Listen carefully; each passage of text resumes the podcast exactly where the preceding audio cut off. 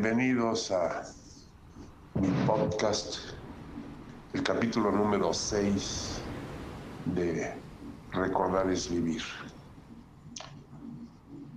Y como les comento en el título de, de este episodio, quiero platicar varios este, detalles que, que dejé pasar en los capítulos anteriores.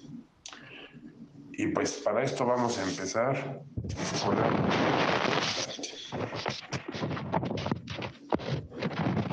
Mis hermanos mayores les encantaba la fiesta. Y pues cuando yo estaba todavía niño, ellos ya eran unos adolescentes. Y este era la época del rock and roll, Elvis, este, etcétera, ¿no? Y entonces yo recuerdo que compraban un montón de discos, pero de esos chiquitos que le llamaban de 45 revoluciones. Y para ponerlos en el tocadiscos, le ponían así como que un tubo, no tubo, sino como un cilindro, donde se acumulaban todos los este, discos y ahí los iba pasando el, el cilindro automáticamente era así como que interesante y luego se trababa y demás, pero pues era como lo manejaban en ese entonces. Y entonces pues mis hermanos eran muy fiesteros y se hacían muchas fiestas en nuestra casa. Yo creo que mis papás eh, decían pues mejor que estén en la casa a que anden afuera quién sabe en dónde, ¿no? Y entonces este pues les daba la oportunidad de que se hicieran las, las fiestas en la casa. Y bueno, pues los preparativos eran muy padres, ¿no? Me acuerdo que hasta daban sandwichitos así con una embarrada de paté y, y una rajita encima y cosas por el estilo, ¿no? Y hacían aguas de Jamaica, pero unas hoyotas, ¿no? O también de limón o de naranja pues para compartir con todos los invitados. Y bueno, pues ya saben, la música del rock and roll y las canciones de Elvis, a todo lo que daban.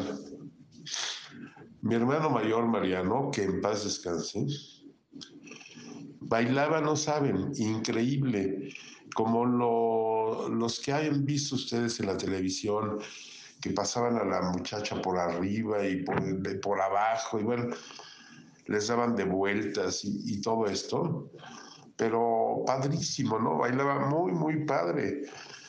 Y entonces, este, había, le decían, en lugar de que fuera Elvis, le decían Merris, porque era Mariano, ¿no? Pues no sé, alguien se le ocurrió, le decían Merris.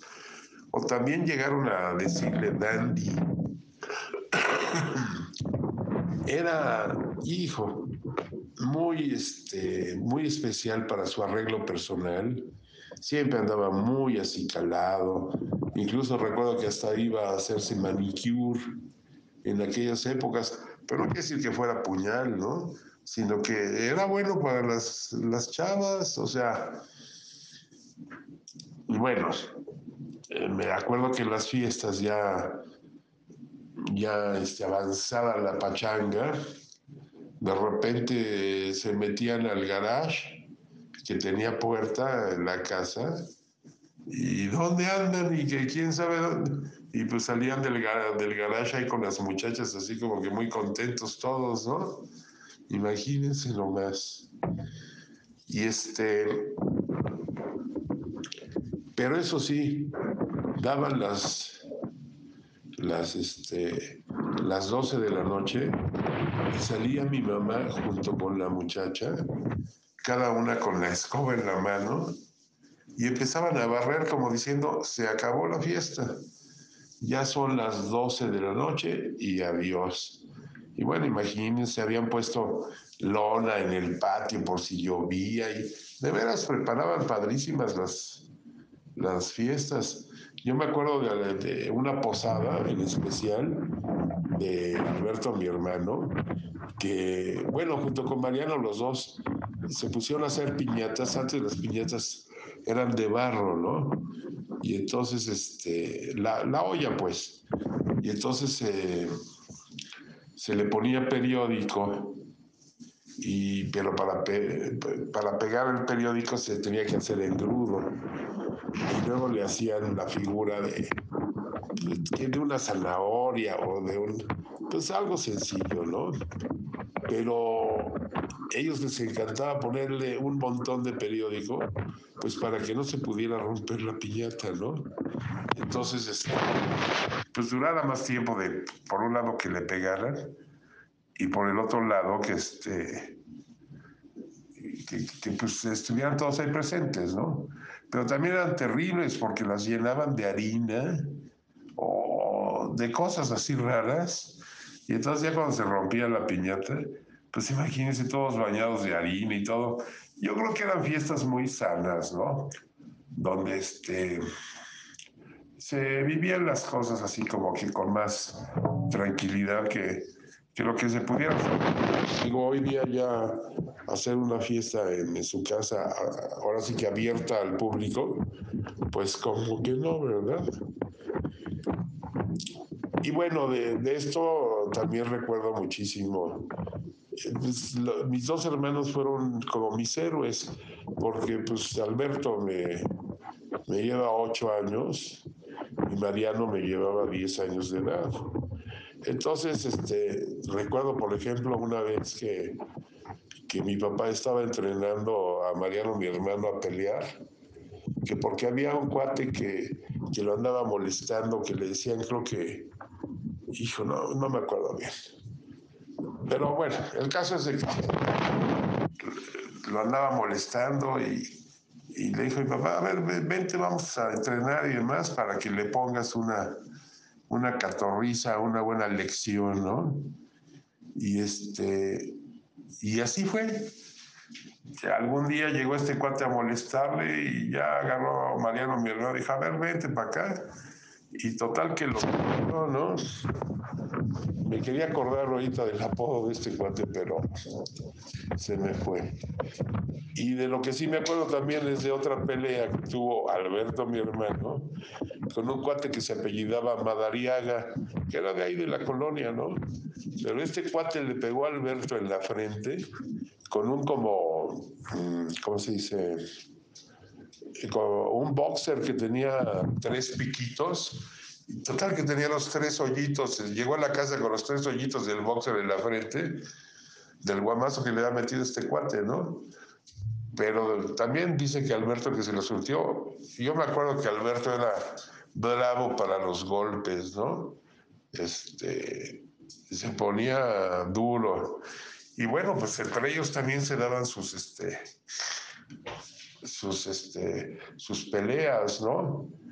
Y Gabriela, mi hermana, y yo, cada quien tomaba así como que partido por, por cada uno. Pero bueno, este, fíjense algo,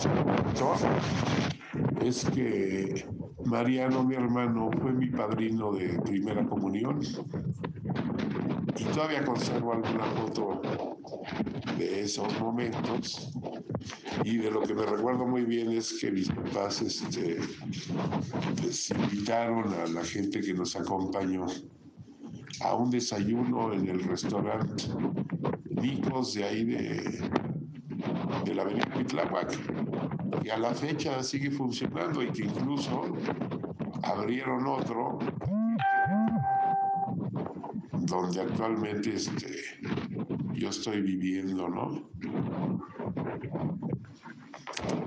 Luego, este, que, ah, déjenme les platico, no se va a olvidar.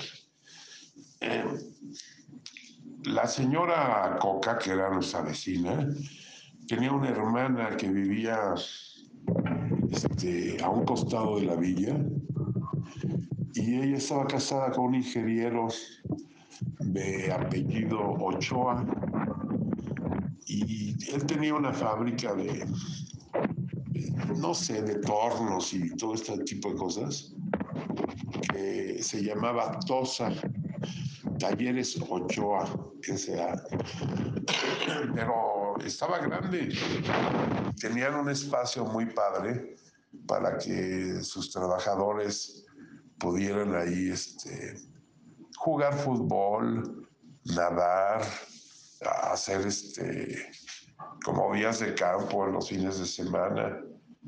O sea, muy bien, ¿no? El caso es de que un día nos invitaron a, a una carne asada justamente ahí en, en este lugar. Y me acuerdo de que se armó el partido de fútbol, pero también con los este, trabajadores que estaban saliendo y todo esto. Y le tocó a Mariano, mi hermano, ser portero de uno de los equipos. Y bueno, yo estaba feliz porque se aventó dos o tres muy buenas paradas. Recuerdo que de, un cañonazo que sacó, eh, ahora sí que a tiro de esquina. Y luego, pues con los años, con muchos años después, su nieto, este, Patricio, también es portero, pero ya a un nivel bastante, este, bastante bueno, ¿no? Incluso ha llegado a estar en equipos ahí participando, equipos de primera división, o sea, en, el fútbol organizado, por así llamarlo, ¿no? Y bueno, este. Después eh, les quiero yo platicar, me quedé con la idea de que, eh, bueno, eh, iba, ya les he, contado que iba yo por mi abuelito a la lagunilla y a Tepito. Y en el episodio pasado les conté que en Tepito me compraron mi primer traje, ¿no? Que fue el que usé en el, en el fin de cursos de ahí de, de la secundaria. Pero les quiero platicar de mis recuerdos así del, de, de los mercados de ahí de Tepito porque de veras él hagan de cuenta que entran ustedes a un mercado normal, pero por ejemplo de puros zapatos. Y eran los puestos montañas y montañas de zapatos que, que no lo crees, ¿no? O este, de puros suéteres. Y, y, y, es increíble no quería yo dejarme pasar esto porque hoy día no sé cómo sea estos mercados. Sé que en las calles de Tepito pues hay todo un mercado, ¿no? De, de diferentes cosas, pero más bien de cosas nuevas o de, de fayuca, de importación, qué sé yo. Pero este, aquí de las cosas usadas era increíble, ¿no?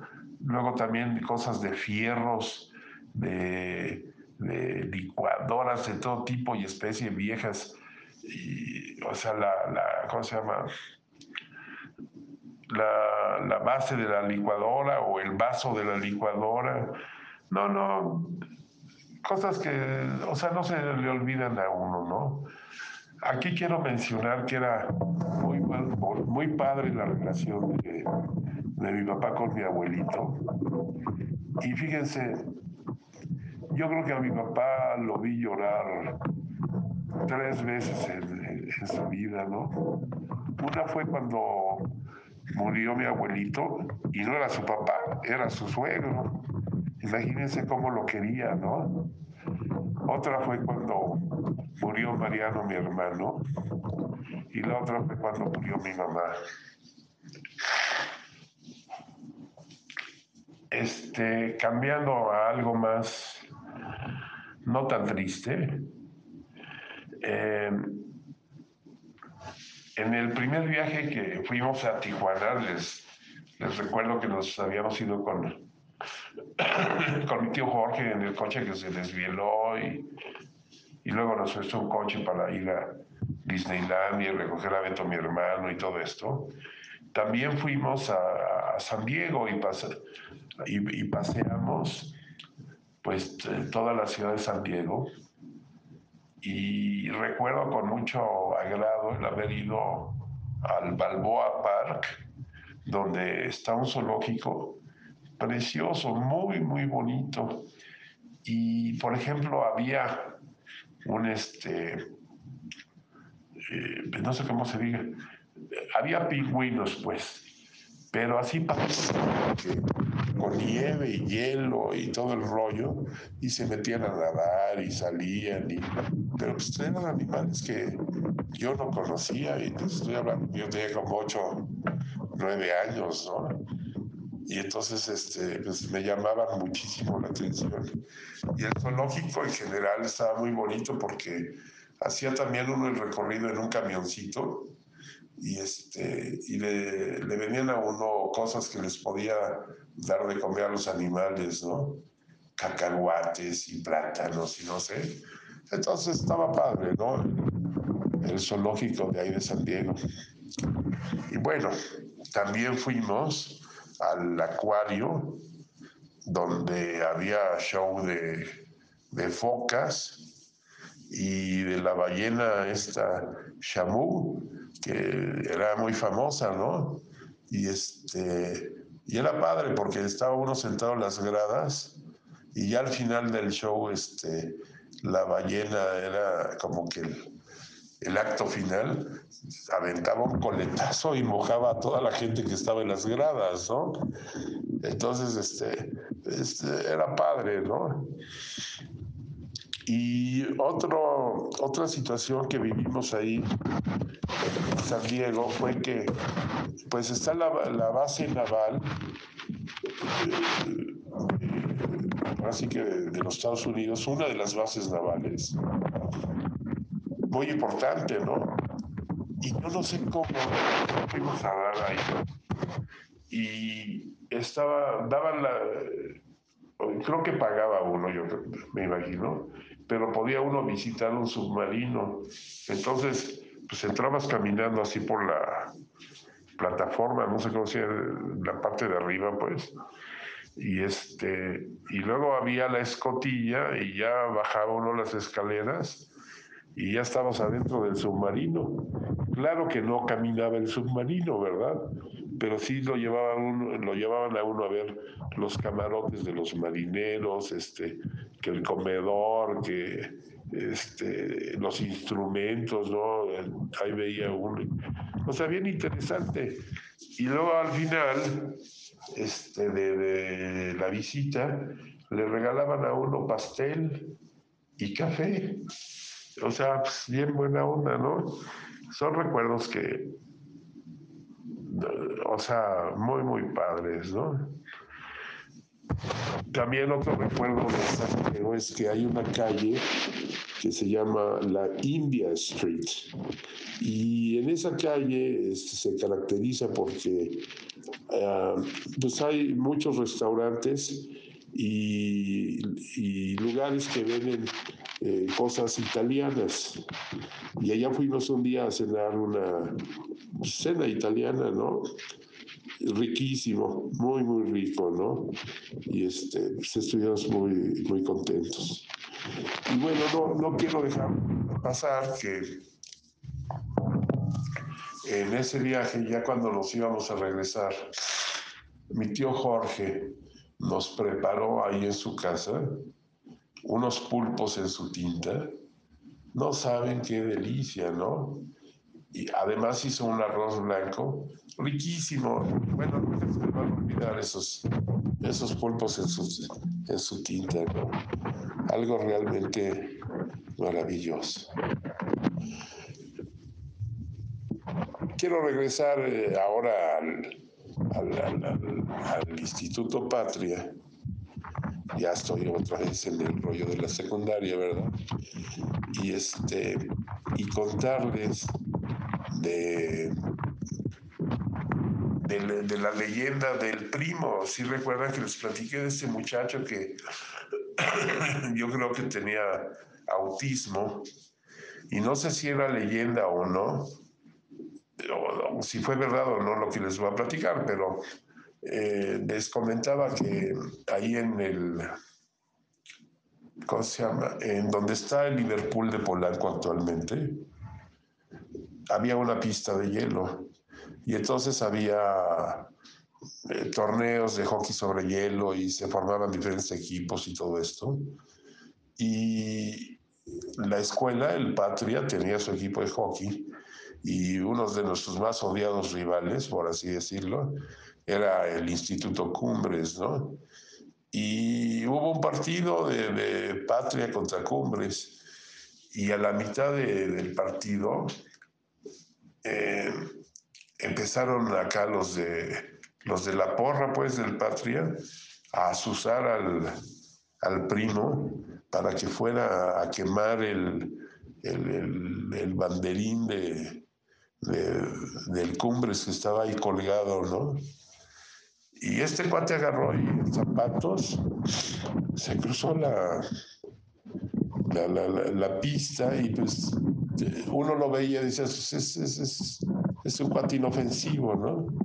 Pues llegó hasta la donde tenían colgados estos cuates el, el, su banderín y cuando se iban a, a, imaginar que iba a sacar su encendedor y le prende fuego. Uy, no, bueno, se armó la bronca y demás. Pues es lo que a mí me platican. Yo no estuve, yo no lo vi, pero pues lo quería, no quería dejar de, de comentarlo, ¿no? Acá en el Patria, fíjense que también este, conocí a un cuate que no me acuerdo su apellido, pero era, era así como medio extranjero el, el, apellido. Güero, güero, así como si fuera como escocés o una onda así, de pelo chino. Un chavo igual que yo, ¿no? Y me dice un día, oye, pues sabes qué, que vámonos el sábado al hipódromo. ¿Cómo? Yo en mi vida había ido al hipódromo, ¿no? Sí, que está padrísimo, que no sé cuánto. Bueno, pues vamos al hipódromo y este y me encantó, ¿no? La verdad es que el hipódromo, digo, no conozco muchos más que por televisión y este y físicamente nada más conozco el de la Ciudad de México y el de el del hipódromo de Arlington que está en Chicago. Pero no, bueno, el de, la Ciudad de México se lleva de calle al de Arlington, aunque en el de Arlington hay una pista también para correr, para que los caballos corran en pasto, ¿no? Cosa que no hay en el de México. Pero no, así de bonito y de elegante y de todo, el de México está padrísimo. Total que me encantó el rollo del hipódromo, pero les digo, yo tenía 13 años, una cosa así, ¿no? Y les voy a contar una anécdota porque yo creo que con el tiempo les voy a platicar de muchas cosas más que viví en el hipódromo, ¿no? Pero una anécdota es que iba yo con unos amigos o compañeros de ahí de, de, de, de este, del ECIME, del Politécnico. Íbamos a las carreras, ¿no? A apostar y a ver si le pegábamos, no sé cuánto. Total que la carrera más importante que hay en, el, en este hipódromo, había, porque ya ahorita no hay carreras con todos estos rollos de pandemia, ¿verdad?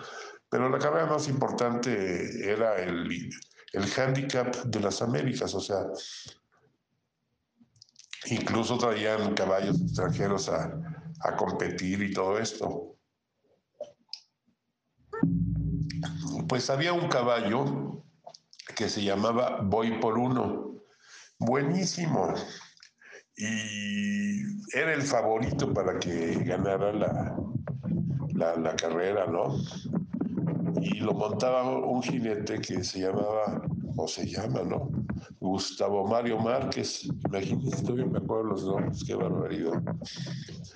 Pues fuimos a, ver a los caballos antes de que desfilaran en el paddock que es como si fuera el, el, ensilladero, o sea, donde van a ensillar a los caballos, donde les ponen este, el número que van a usar en la carrera y donde finalmente se sube el jinete, ¿no?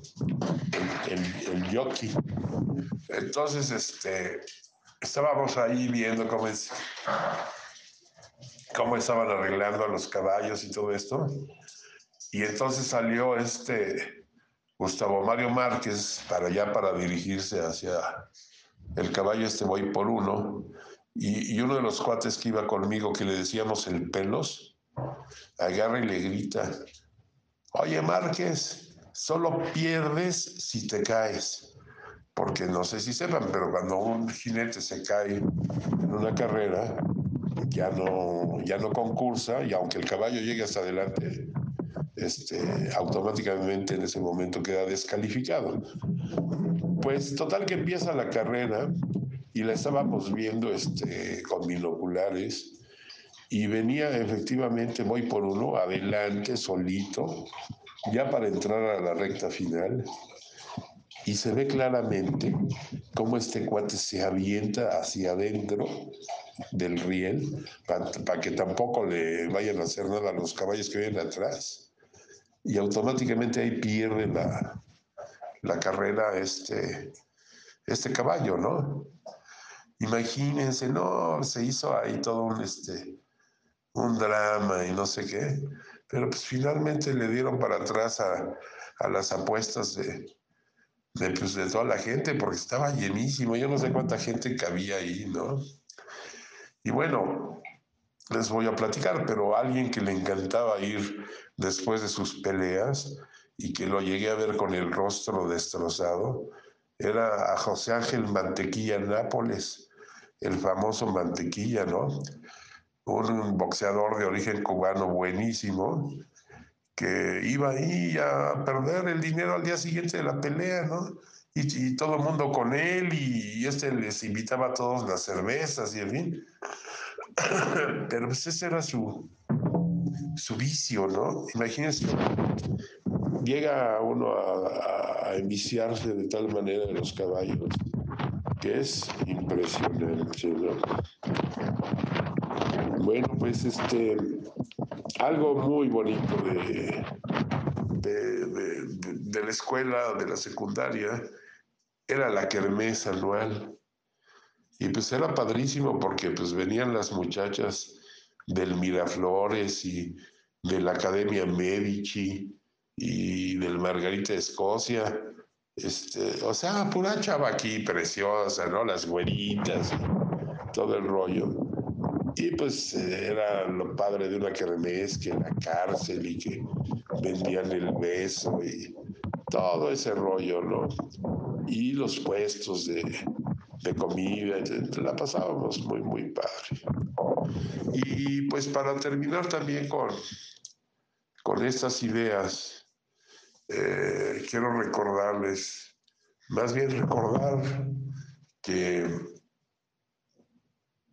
cuando terminamos el tercero de secundaria, se organizó, se organizó una fiesta de, pues, de final de cursos, ¿no? pero fue en casa de Carlos Yarza, que ya les platiqué antes de él, y este cuate vivía ahí en, en las lomas, sobre reforma, este, una casa padrísima, tenía alberca eh, techada, o sea, interior, y me acuerdo que cuando llegamos a la fiesta, hasta le estaba saliendo un mito a la, a la alberca de que estaba calientita el agua, ¿no? Obviamente, entre el relajo y la jarra y demás, acabamos metidos en la alberca y bueno, todo relajo, ¿no? Y este, y estuvo padrísima esa despedida de la secundaria.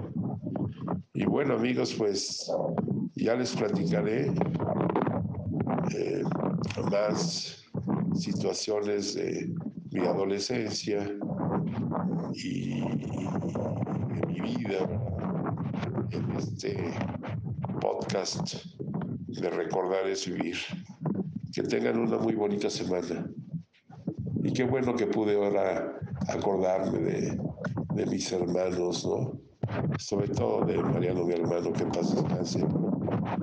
Ustedes este, pueden reflexionar de sus hermanos, de su escuela, de sus travesuras de lo que les decía yo en los primeros capítulos, lo que estaba bien y lo que estaba mal. Pero bueno, lo dejo para ustedes. Muchas gracias y buena tarde.